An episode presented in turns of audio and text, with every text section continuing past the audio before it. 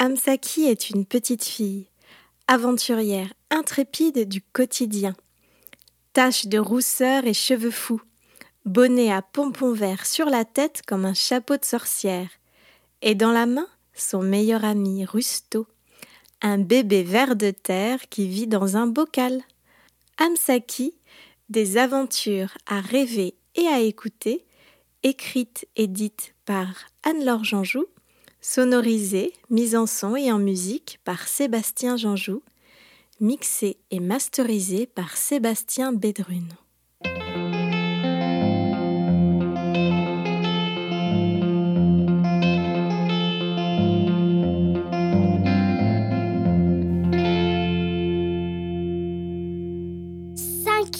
aventure et demie, le chant des aurores.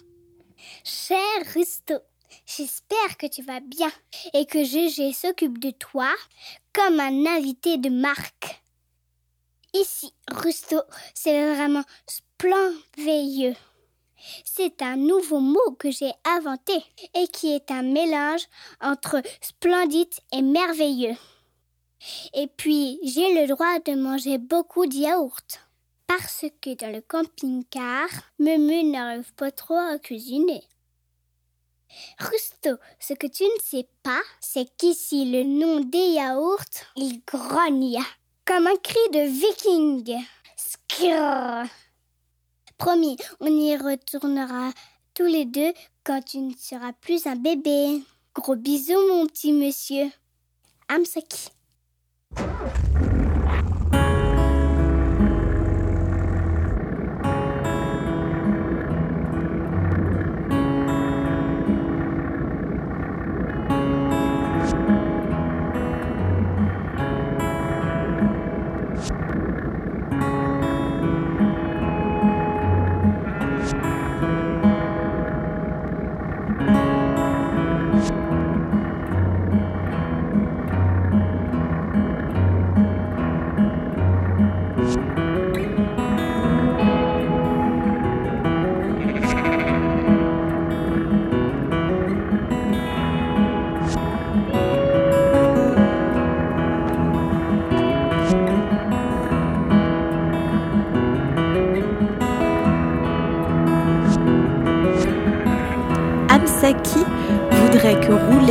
Mémé dans le camping-car dure toute la vie.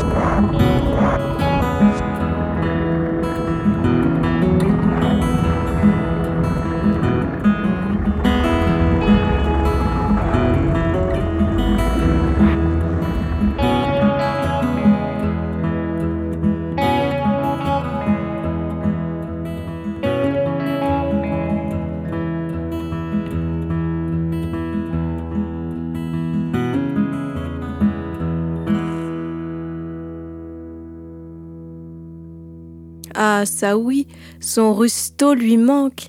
Mais faire toutes ces découvertes splenveilleuses, ça remplit le cœur d'Amsaki de choses toutes douces et colorées.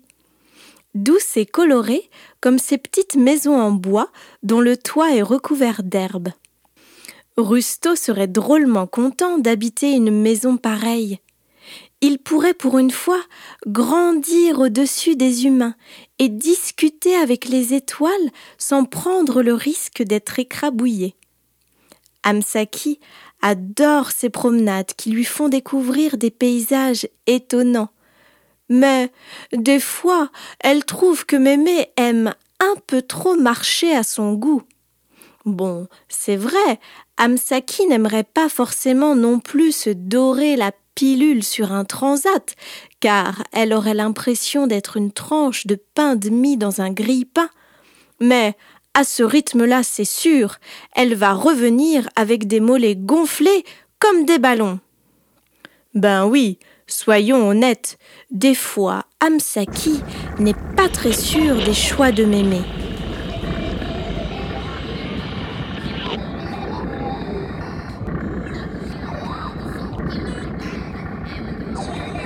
C'est le cas, par exemple, pour les refrains entêtants de ce vieux chanteur gominé qu'elle veut toujours écouter en roulant.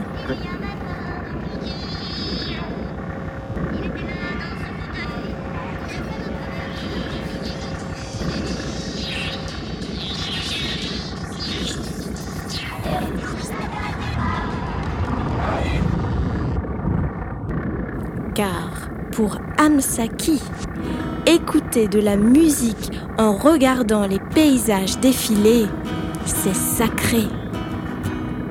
Elle a alors l'impression d'être au cinéma de sa propre vie.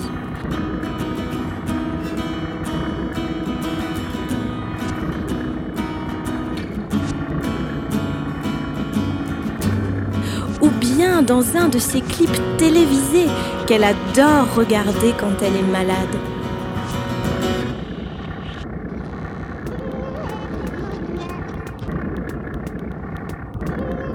Amsaki s'imagine être une de ces chanteuses qui ont des cheveux mouillés par l'océan et qui brillent au soleil. Sauf que bon là, la mer est vraiment glacée et que si elle devait se baigner, Amsaki ressortirait toute bleue dans son clip.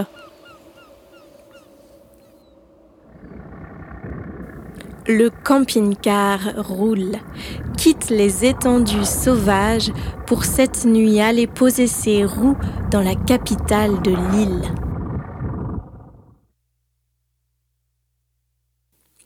Tout d'abord, Amsaki n'était pas emballé par cette nouvelle idée de Mémé, car les grosses villes, pleines de bruit, de fils électriques et de voitures grises, ça donne l'envie à Amsaki de se cacher dans le bocal de Rusto.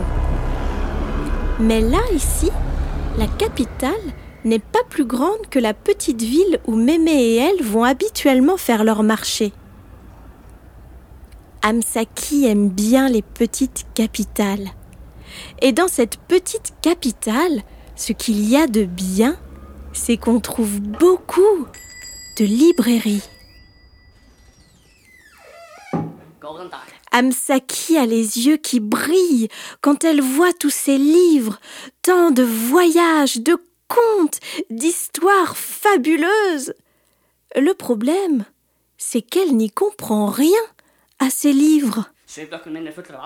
Eh oui, sur cette île, on ne parle pas et on n'écrit pas dans la langue d'Amsaki. Alors Amsaki se dit qu'elle aimerait vraiment bien avoir le pouvoir de lire des livres dans toutes les langues du monde. Ça, ça serait vraiment un pouvoir magique très utile. Mémé, elle, a trouvé un livre de photographie en noir et blanc qui raconte l'histoire de la première femme présidente. Mémé raconte que quand elle était un peu plus jeune, alors ça, Amsaki, une mémé jeune, elle a quand même du mal à se l'imaginer. Mais bon, Mémé raconte que les habitants de cette île ont élu la première femme présidente de l'univers. Ça, Amsaki, elle trouve ça bien. Et elle se dit qu'un jour, elle aimerait bien être présidente, elle aussi. Ce n'est pas sans une certaine émotion, voire une certaine fébrilité que a le grand honneur d'accueillir Madame la Présidente. Elle ferait changer la couleur du drapeau pour rajouter du doré et des paillettes, car elle trouve ça vraiment, vraiment plus chic. Et puis, pour le reste, Amsaki ferait en sorte que les filles puissent se sentir aussi libres et fortes que les garçons. Parce que bon, Amsaki, elle se dit qu'il n'y a pas de raison quand même. Si Amsaki et Mémé ont dormi dans cette capitale, c'est que Mémé réserve une surprise à Amsaki.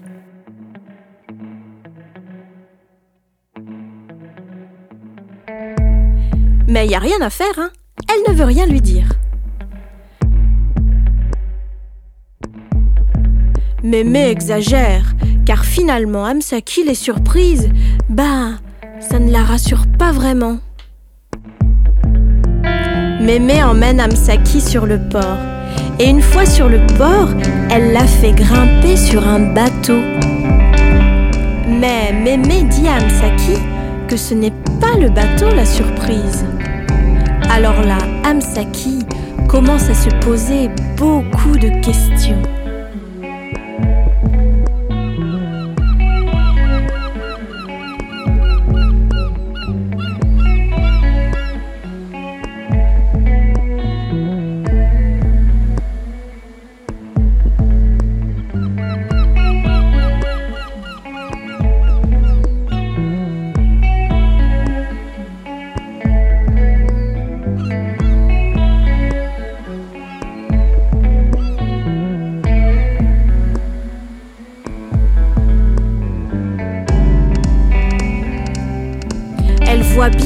Les gens sont un peu excités, mais elle ne comprend pas ce qu'ils disent.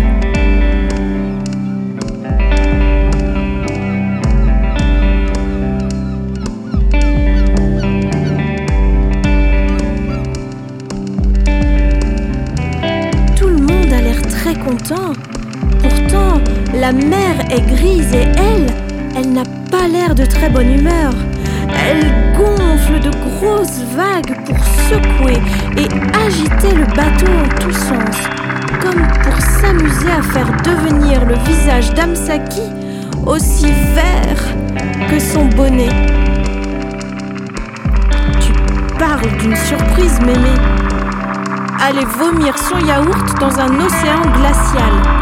Amsaki ne trouve vraiment pas ça très drôle.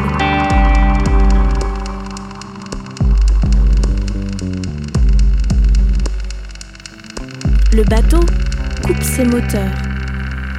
Et tout à coup, quelqu'un se met à crier. Quoi?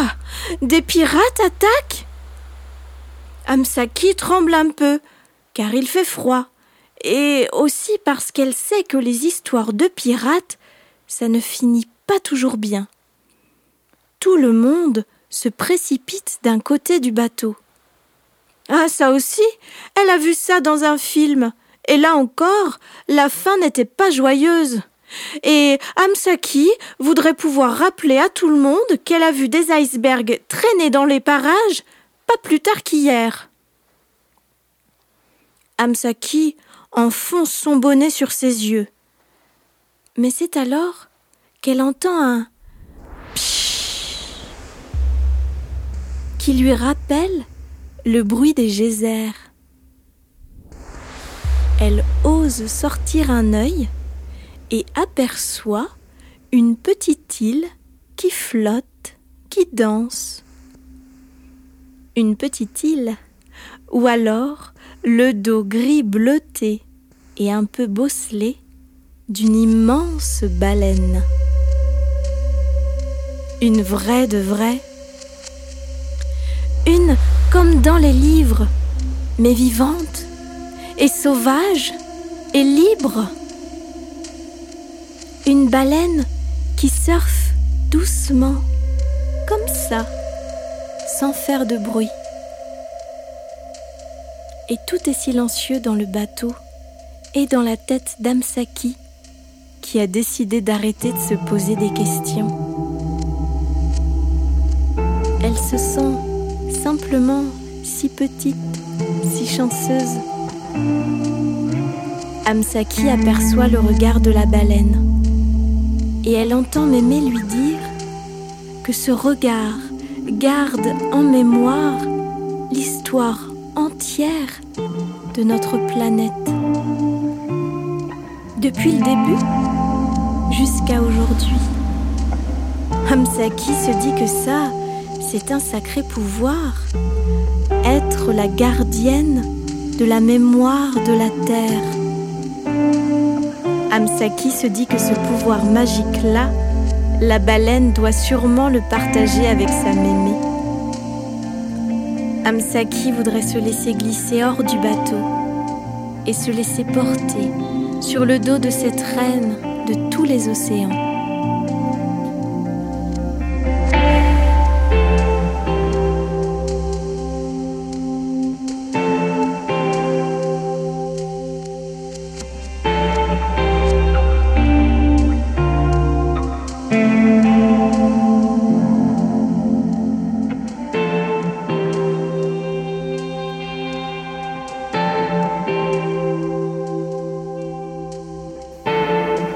Elle observe la baleine, touche des yeux la douceur de sa peau, aperçoit certaines griffures, compte les plis de ses nageoires. Le temps s'étire comme si Amsaki pouvait écouter le conte des aventures de cette planète bleue comme une baleine.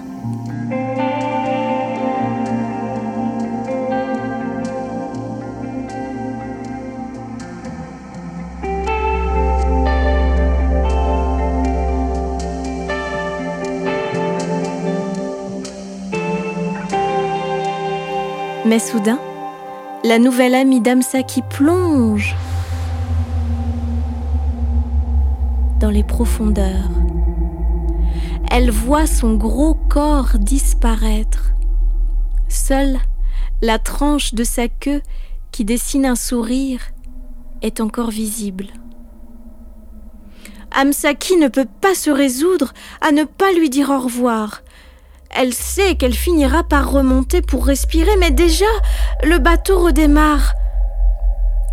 Amsaki a envie de pleurer, mais bien vite, elle comprend que la surprise était là, juste le temps d'un instant, que c'est ainsi, et que chacun doit reprendre sa vie.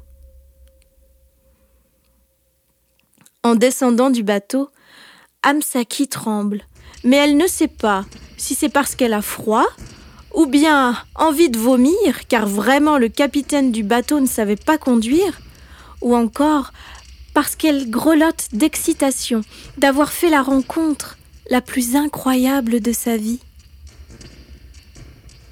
Mémé, qui pense que les tremblements de froid sont les plus plausibles, décide d'emmener Amsaki dans une piscine. Mais une piscine en plein air. Amsaki se demande si le bateau n'a pas fait tourner la tête de Mémé. Comment est-il possible de se réchauffer dans une piscine ouverte et dont les rebords sont recouverts de neige? Et pourtant, Amsaki constate que l'eau est si brûlante qu'elle et Mémé deviennent toutes rouges et que de la fumée s'échappe de leur corps tout entier. Et comme ici, dans cette piscine, le corps de tous les baigneurs dégage de la fumée, Amsaki a l'impression d'avoir le regard brouillé et le cerveau embué. Comme si elle se baignait dans un rêve. Et dans ce rêve, Amsaki et Mémé surfent sur les nuages et à travers les étoiles. Car oui, il fait déjà nuit. Amsaki se laisse flotter et repense aux glaciers, aux geysers, aux vikings, aux moutons. Et puis, elle se souvient du regard des petits chevaux qu'elle aime tant, avec dans l'iris des traînées vertes, lumineuses.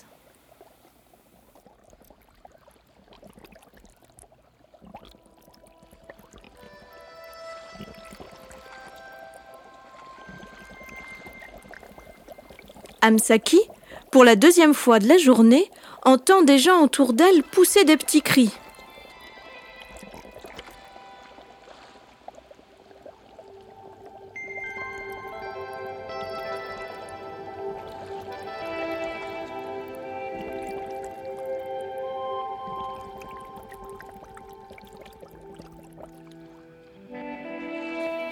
Elle se demande si elle doit s'attendre à voir apparaître une baleine dans le bassin, mais elle voit Mémé qui regarde le ciel avec les yeux ronds et la bouche grand ouverte. Alors, Amsaki voit ondoyer dans la nuit noire une sorte de ver de terre géant et tout vert et qui danse au-dessus d'Amsaki et de Mémé. Amsaki demande s'il s'agit de l'esprit de Rusto qui est parvenu jusqu'à elle. Mais Mémé dit que c'est une aurore boréale. Mémé dit aussi qu'il y a une explication scientifique, mais que parfois dans la vie, ça ne sert à rien de chercher à expliquer la magie. Il faut simplement la vivre.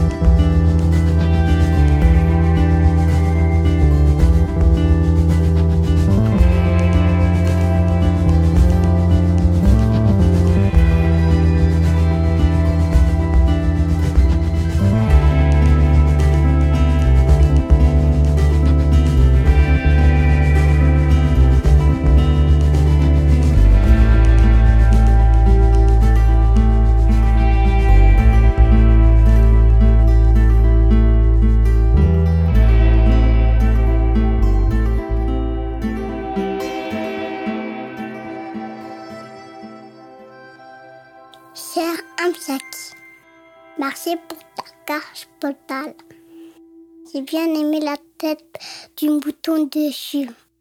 C'est recolo. C'est gentil. Gentil, c'est dit des gros mots toute la journée. C'est que j'ai trouvé sa cassette de bonbons.